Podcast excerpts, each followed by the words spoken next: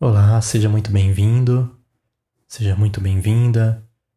Meu nome é Pedro Engler e hoje eu quero deixar uma reflexão com você sobre julgamento. Antes de começar, peço que você se inscreva no canal para receber mais meditações, histórias e inspirações como essa toda semana. Aos que já estão inscritos, meu muito obrigado e minha eterna gratidão. Ouvir sem julgar nem sempre é fácil. Para a maioria de nós é preciso praticar o não julgamento.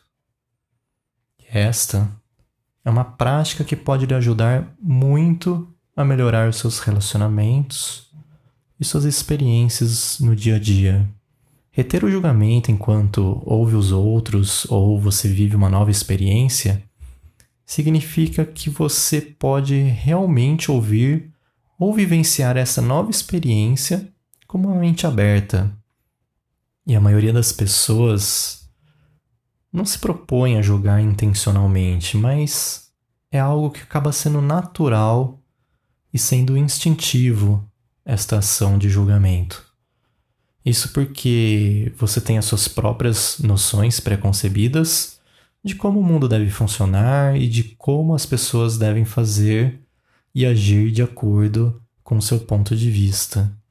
E quando você ouve alguém falar, você acaba comparando automaticamente o que sai da boca da pessoa com as ideias que você já tem preconcebida em sua mente.